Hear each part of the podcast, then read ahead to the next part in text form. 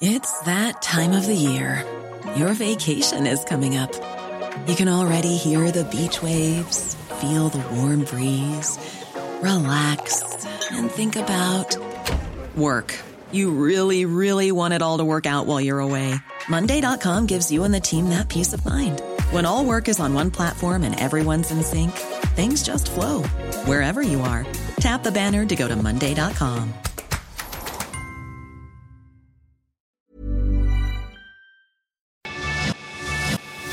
Lo cuento, te lo cuento. Tu dosis diaria de noticias.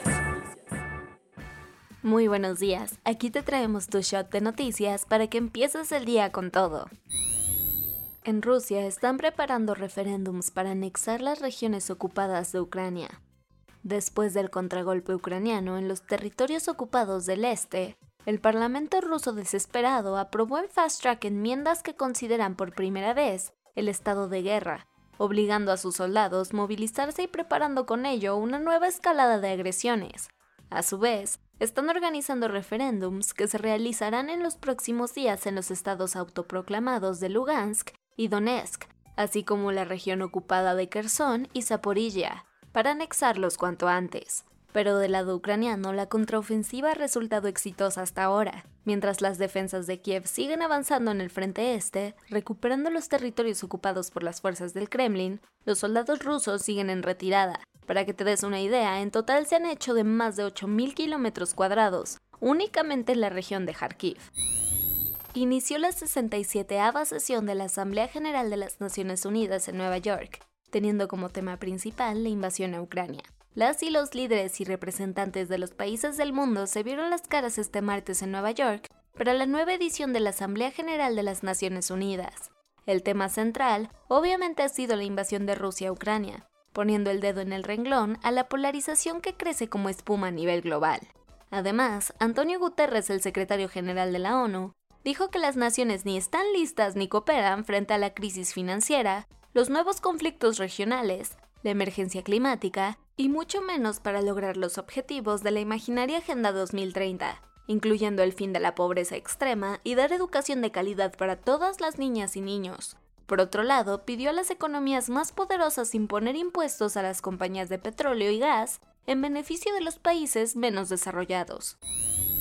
Varias ciudades en Irán estallaron en protestas por la joven Masa Amini, asesinada bajo custodia por la policía de la moralidad. Masa Amini, una joven de 22 años, fue arrestada el viernes por la Policía de la Moralidad por presuntamente faltar a la ley del hijab, que obliga a todas a utilizar como código de vestimenta el velo sobre la cabeza y a usar túnicas holgadas. Se la llevaron detenida y nunca regresó. Murió bajo custodia en condiciones extremadamente difusas.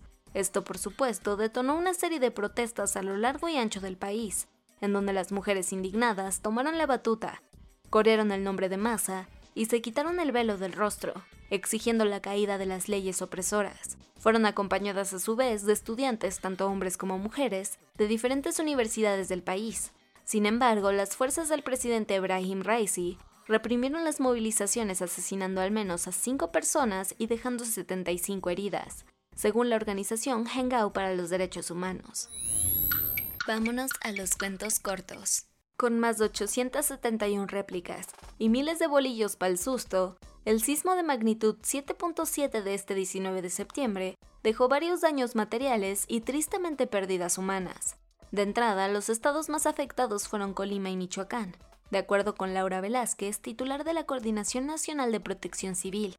Hasta el momento se sabe que dos personas perdieron la vida en Manzanillo, Además, hay 10 personas heridas y unas 153 viviendas con daños estructurales.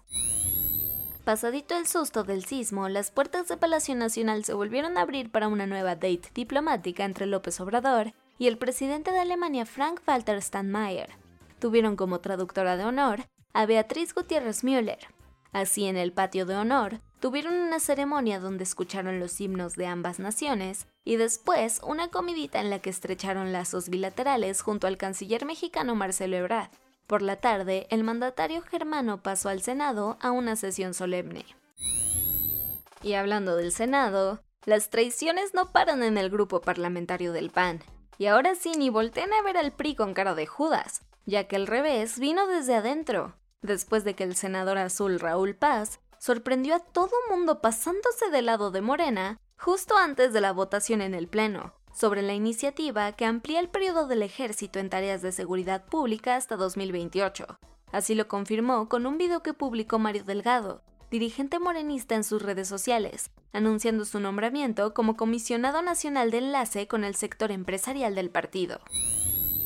La administración de Joe Biden ha roto récords en detenciones de personas migrantes y refugiadas en la frontera con México, superando las 2 millones, este poderoso dato representa un aumento del 24% con respecto al año anterior, según la Oficina de Aduanas y Protección Fronteriza. Para que te des una idea, los agentes de la patrulla fronteriza detuvieron solo en agosto a 203.598 personas. Ojo, porque esta cifra considera que una misma persona puede ser detenida varias veces gracias al título 42.